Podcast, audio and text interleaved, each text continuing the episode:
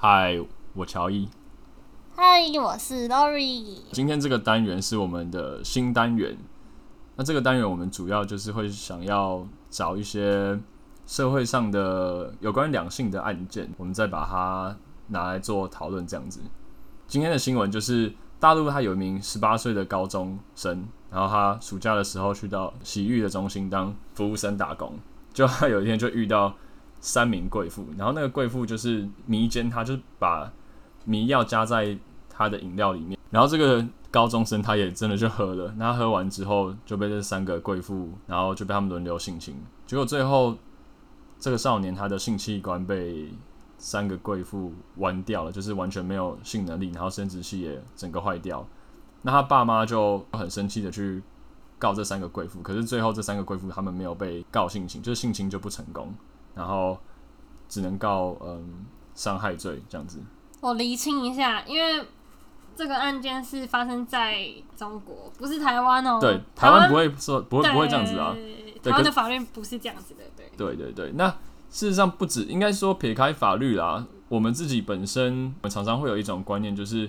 在看到男性受到性暴力的时候，我们会比较用一种玩笑的心态去带过。那我觉得今天我想要用这个新闻去探讨说，为什么这个社会对于男性的受害者啊，就是通常比较不那么抱有同理心。这边我们有整理出六大迷思，是不是普遍都会觉得说男生力气比较大，然后所以怎么可能抵抗不了？我觉得是不能去小看犯罪者的动机啊，因为他们如果真的很想要去。做某件事情的时候，事实上他们会真的是使用各种手段啊，就像刚刚上面有讲的，可能你会下药啊，然后你或者是会灌醉啊，或者是常常我们会听到有一些，嗯，可能像是老师然后去诱骗，就是自己的学生嘛，或者是说你可能呃，就是我们也常常在国外的新闻看到自己小孩的同学，然后骗到家里就是进行诱骗的这种行为，然后再对他行刑。所以我觉得没有，不是说力气比较大的。力气比较大的人，真的就有有办法百分之百去反抗，呃，力气比较小的人，或者是呃，可能生理上比较弱势的人性侵。我觉得这边我想要讲一下，就是大家会普遍认为说性侵可能都是不认识的人啊、陌生人什么的。然后，那我想厘清一个观念是，其实有统计下来，其实大部分都是熟人，然后都是身边认识的人，所以。想要跟跟大家科普一下而已。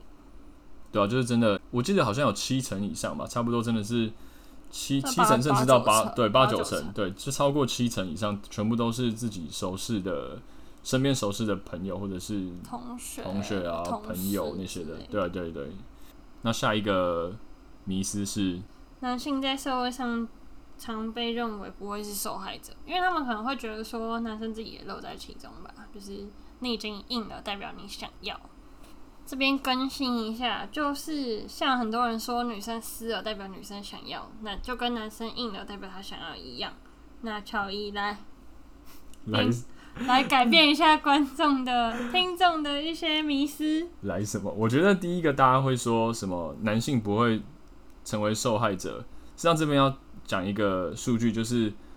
台湾啦，讲台湾的数据，台湾在二零零九年的时候，男性被性侵被性侵的人数有五百七十三，不要吵，五百七十三，五百七十三件。那到二零一九的时候，就是有一千三百三十九件，所以代表是说，就是就这十年来讲，他的成男生被性侵的那个人数已经超过两倍了，对吧？所以代表是说，这个大家觉得说，哎、欸，男性不会成为受害者，这个。光是这个这个观念就很就很大错特错，因为确实在这十年中，男生受到就是性暴力的那个比例是越来越高。其实我觉得，虽然我们看到数据是这样，但我觉得反过来想是，并不是说被侵害男生被侵害的人数真的变多。我觉得，我觉得可能只是过去在这十年之中，大家越来越有男性越来越有意识了，所以大家会勇于去通报。所以为什么以前十年前人数会那么少？是因为大家可能普遍社会上觉得说，不敢讲。对，所以我觉得数据这种东西可能参考。对，而且因为我们社会上对男生的，就是那个社社会的刻板印象，就是我们觉得男生一定要勇敢刚强啊。小时候妈妈就跟你说，男人有泪不轻弹啊，就是男生的受害者在受害的时候，他会觉得说，好像是不是自己没有去保护好，就是自己没有能力去保护好自己，然后所以是不是自己不够有很 man 的感觉，所以才碰到这种事情。所以他们常常像刚刚 Lori 有讲说，很多人是选择不爆出来。以前可能在十年前，大家观念可能更没那么开放的时候，大家事实上是更不难去讲这件事情的。那可能就像 Lori 说的，随着时代越来越开放，大家越来越敢讲。那确实可能还有很多没有被。就是有发生的案件没有被爆出来，这样子。对啊，说不定男生去跟妈妈说：“哎、欸，今天我被一个女生性侵。”搞不好妈妈说：“那是那是你谈掉呀。”对，我觉得，我觉得有可能。我觉得对。然后这个这个要另外再讲到，就是刚刚 Lori 有问说，很多人迷失会说：“哎、欸、啊，明明男生就已经勃起了，你就射精了，那为什么这样子还算性侵他？因为你可能生理上也爽到了。”那我觉得我这边就要讲说。不管是男是女啊，我们大众定义被害人，就是我们觉得被害人一定感到痛苦嘛。可能说你今天如果被刀砍了，那你就只感到痛。那你可能呃什么可能被抢，那你就是 钱没有，你会心痛啊 之类的。意思就是说，我们我们在定义被害人的时候，就是他只能感到痛苦。那我觉得这个性行为这种东西，它是生理反应。就比如说，可能可能有些女生啊去夜店的时候，然后她被捡尸了嘛，那当下她在喝醉无法反抗的情形之下，就是他可能在被捡尸，然后在被从事性交这个行为的过程之中，他可能身体是愉悦的，但是他事实上心里不代表说他真的就是想要跟这个男生发生关系，那是因为他他的生理没有办法去反抗。对，但是我觉得我们不应该有这种被害者只能感到痛苦的这种想法，尤其是在性侵这件事情上面，因为生理反应是没有办法去控制的。对，所以。我觉得否定那个这种性侵的行为啊，我觉得就是不，你今天你今天自己觉得自己受到侵犯了，你自己心里不愿意跟这个人发生性行为，那你就是不愿意，不管你今天生理反应是怎么样。那我觉得大众也不用说用自己的观点去定义别人，就是别人就是有这样子的感受，为什么你要用自己觉得这又没什么？就但对那个人来说，这就有什么啊？你凭什么这样子去？去评断他的感受，到底是谁的感受？嗯，没错。好，那再来第四个迷思，就是说被侵犯过后的男生啊，通常是不是都是同性恋？或是你被侵犯之后，是不是就会变成同性恋？那我觉得 这件事情就是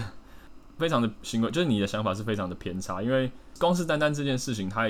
那个被害者他已经很可怜了，可是我们却。还要在在那边闲言闲语说你是不是性侵完之后就会变成同性恋啊，或者说你是不是就是同性恋，所以你才被这样子？我觉得根本这个完全没有任何的关系，因为有有那个专有名词，就是说情境式的同性恋，还有假性的同性恋。那这种东西在不管是你知道你说男校啊，或者是军队啊这种单一性别的场合之中，事实上都蛮有可能就是会受到同性侵害嘛，就是他们可能会只是一个。暂时性的一种同性的欲望，所以对你施加侵害，可不代表是说就是他们就真的就是同性恋还是什么。常常就是在案件之中，呃，这些不管是被害者还是加害者，他们也都是异性恋，可是他们就只是纯粹有那个暂时的同性欲望，然后所以去侵犯就是那个被害者这样子。对。那我想要问你一下，就是你觉得被性侵，就很多人说就是一定是。对方穿着怎样呢？所以引发你的性欲才会想去性侵。那你觉得真的是因为这样子吗？我觉得就不是啊，就是嗯，这这个完全因为大家实际上不应该去斟斟酌在这个点上面，就是说哦，一定我们去检讨被害者，而是要去指责那个加害者啊。如果今天那个加害者他真的想要做这件事情的话，就算那个女生穿的再保守，他还是会去做那件事情。嗯，讲真的啦。对啊，那我觉得拉回来说，我们刚刚在讲到就同性这件事情，应该不能讲同性，就是我觉得就单单说性侵这两个字来讲的话，好了，它事实上常常不是只是呃，你说就是异性，他可能只是想要得到生理上的满足，他比较像是建立在一种就是权力关系中的那种性行为，嗯、就是他他就像你说听看到听到男生去强奸男生，他只是想要，他有时候可能只是想要展现说，哦，就是我是你的 boss，我事实上就是只是想要展现说，呃，我可以拥有你的，对，压制你的那种感觉。不然我们怎么怎么会常常在就是监狱里面这种东西听到说，哦，男生会被强奸啊，被什么什么什么的的的这类型的行为发生。我之前看过一个报道啊，然后他是说，就是其实那些去性侵别人的人，他并不是真的想要从，就是。他其实，在插入之前，它其实并不是完全的硬的那个状态，它其实也可能没有很硬。嗯、那就是大家就会觉得，哎、欸，怎么会这样？就是照理来讲，应该是你已经很硬的状态下，就普遍大家迷失啊，可能会以为是这样才去做性侵，但其实不是。就是大部分的加害人，他们其实是喜欢看到你就是彷徨无措啊，然后。就是很慌张、可怜无助的感觉。对对，他压制你，他的那种征服感，他的、嗯、他要的是那个。对，并不是，其实跟性欲真的完全没有任何关系。嗯，好，第五个迷思是说，遭受性侵之后，男人受到的伤害没有女人严重。那我自己觉得是说，不管任何一种性暴力啊，事实上对那些被害者都是难以磨灭的痛。就是有数据指出啊，在性侵案的时候，就性侵案发生的时候，女生去警局的时候，他们通常会找同性去做笔录。可是男生被性侵的时候，他们去警局，他们也是找女性去做笔录。他们事实上是也可以找，你可以自己选择说到底要男性还是女性。可是他们通常都会多多都会去要求要跟女性做笔录。那我觉得，事实上这个就代表有点像是说，嗯，男生在受到这种性暴力的时候。就是通常我们遭受的可能都是冷言冷语，就是被别人嘲笑。那底下有一个影片，我到时我等一下会把那个链接放在下面。他就是在讲，他那个影片事实上就是大概在讲说，两个演员他们走在街上，假装是情侣，然后男生对女生施以就是暴力，然后马上就是超多人全部冲上来，观众全部冲上来就是骂那个男的，还有还有人整个把那男的摔摔倒在地上。他们后来就是又试验另外一种方法，就是当女生在骂那个男生时，甚至对那个男生就是打啊、骂啊什么之类的，然后反而路过的人是嘲笑，一点就是嘲笑他，然后还有一些人甚至是拿起手机在那边拍。那我觉得这个就很明显的显示了说，这个社会事实上我们对男性的那个既定印象就是，你被女生打，或者是你被女生可能做这种事情，就是你就是懦弱，你就是无能，然后明明是一件。很不应该发生的事情，然后你反而就是你把它拿来当笑话，而且现在大家应该也知道，就是前一阵子那个强尼戴普不是被对吧？就是被被也是被家暴的事情啊，对吧？嗯、对吧？所以是让国外他们也对这件事情，我觉得大家的看法也是需要，就是我们还是需要在更更大家需要去一起去正视这个问题。对。第六个迷思是伴侣之间不会发生性侵害。哎、欸，讲一下那个我之前讨论度很高的那个博文的那个博文的影片吗？对啊，对啊，对啊。对博文影片那时候一出来的时候，大家很多人就有批评声浪，就对正反方都有批评的那个声浪出来。他那个段子主要就是在讲说，呃，博文讲说他每天晚上回家的时候，就是他就是开玩笑讲说，就是被他老婆性侵啊什么什么的，然后。那时候他在讲这段，他在讲这段话时候，大家真的就是大笑，因为他讲的是很生动，没错了。可是我要想一下，说就是如果今天，我觉得大家笑的原因是因为，就是一样，我们上面提到的说，我们看到男性男性被强暴的时候，我们会把它当成笑话来讲，就像。就是我们常常会听到什么减肥军中减肥皂的笑话啊，然后又或者是什么 你要进监狱的时候什么什么的笑话啊，就是男性被受到性暴力永远都是被当成笑话来讲。我觉得如果今天伯恩他这个段子，就是他在台上讲的时候，然后他是男女交换过来的话，就是他讲说哦，我每天晚上回去我就是强暴我老婆之类，可能我老婆不想要，可是我就是强暴她。那他一讲出来这个东西的话。我想一定观众会把他虚到爆，然后妇女团体一定会马上告爆他，就是会直接对，真的会直接挤他之类的。他不是还有 Q 女女人迷吗？我记得还有 Q 女人迷。对啊，所以我觉得就是这事实上，我觉得大家现在一直在讲说两性平权，两性平权，我觉得这一光是这一点就实际上就是蛮值得去让人深思的啦，对吧？好了，反正我觉得总之我们今天谈论这个话题啊，我觉得任何性别的，不管是男或是女，就是男男啊、女女啊，或是女男男女这种性别的暴力，我是都非常的谴责啦。因为我觉得就是不分性别、不分族群、不分的性倾向。对，而且我今天讲，实际上我今天讲这个，我不是想要跟别人讲说，哦，我觉得男生受性暴力的那个议题，事实上比女生受性暴力的议题还要严，还要还要更需要值得讨论。没有，不是。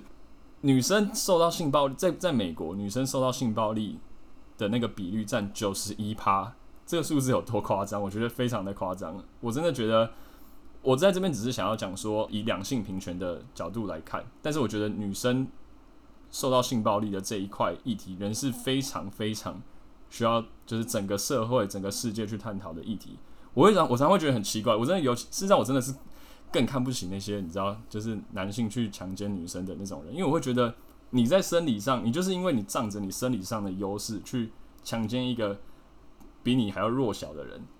那你不觉得很这些人就看很王八蛋啊，就很废啊？你为什么不去强奸 The Rock？你怎么不去强奸 John Cena？如果你今天去强奸他们，然后你被打到住医院的话，看我真的直接 respect 你啊，我直接。